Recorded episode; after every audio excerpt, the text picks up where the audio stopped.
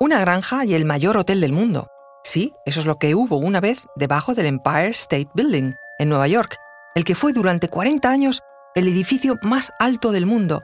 Es sin duda el símbolo del crecimiento de Manhattan. Y es que no hace tanto que Manhattan era un bosque, concretamente el bosque de los indios Lenape, que según cuentan vendieron a los holandeses aquella isla entera que algún día sería el epicentro de la economía mundial, por el equivalente a mil miserables dólares. Soy... Conoce mejor al equipo que protege nuestras costas. Alerta en el mar, el jueves a las 10 un nuevo episodio en National Geographic. Luis Quevedo, divulgador científico. Y yo soy María José Rubio, historiadora y escritora. Y esto es Despierta tu curiosidad un podcast diario sobre historias insólitas de National Geographic. Y recuerda, más curiosidades en el canal de National Geographic y en Disney Plus. Hablemos de la familia Astor. Donde hoy se ubica el Empire State Building, hubo a finales del siglo XVIII una granja, cuyos terrenos adquirió hacia 1820 John Jacob Astor, el primer magnate de la familia Astor, para construir su propia mansión.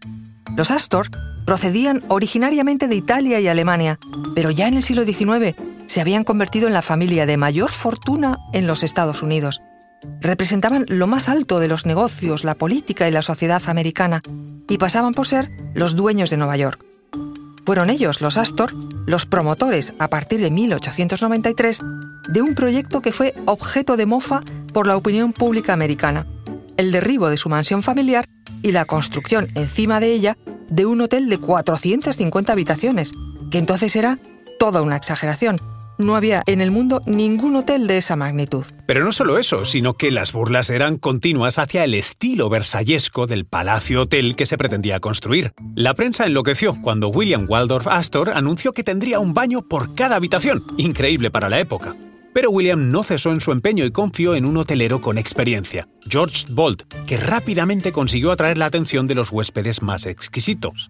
Algunos detalles. Habría un destacamento de camareros por planta que, por cierto, tenían prohibido dejarse crecer la barba. Rápidamente fue el sitio donde había que estar y surgieron los celos.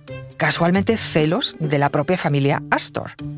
Cuatro años después de la construcción del Hotel Waldorf, el primo de William Waldorf Astor, llamado John Jacob Astor IV, construyó justo al lado otro hotel casi idéntico, pero más alto, este de 17 pisos, tres más que su competidor familiar. La historia de celos duró poco. Los primos se dieron cuenta que era un poco ridículo competir entre ellos, así que construyeron una galería para conectar los dos hoteles. Nueva York asistía al nacimiento del Hotel Waldorf Astoria. El lugar era espectacular para dejarse ver y bueno, pues también para ligar. El Waldorf Astoria tuvo un famosísimo reloj que había sido regalo de la reina Victoria de Inglaterra a la Feria Mundial de Chicago de 1893 y después adquirido por John Jacob Astor, que se convirtió en punto de encuentro favorito de Nueva York.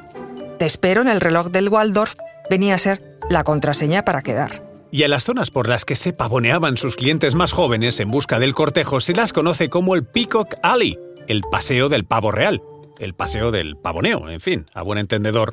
Aquel éxito duró 35 años. En 1928, Bethlehem Engineering compró el edificio para derribarlo y comenzar a construir el que sería el Empire State Building. Lo demás ya es historia. Y un último dato. La familia Astor no cesa de construir edificios altos. Concretamente, el conglomerado empresarial Waldorf Astoria acaba de anunciar que construirá próximamente el edificio más alto de Miami.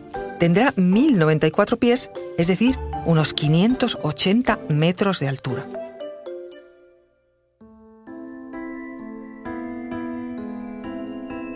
Recuerda que Despierta tu Curiosidad es un podcast diario sobre historias insólitas de National Geographic. Disfruta de más curiosidades en el canal de National Geographic y en Disney Plus. No olvides suscribirte al podcast y darle al like si has disfrutado con nuestras historias.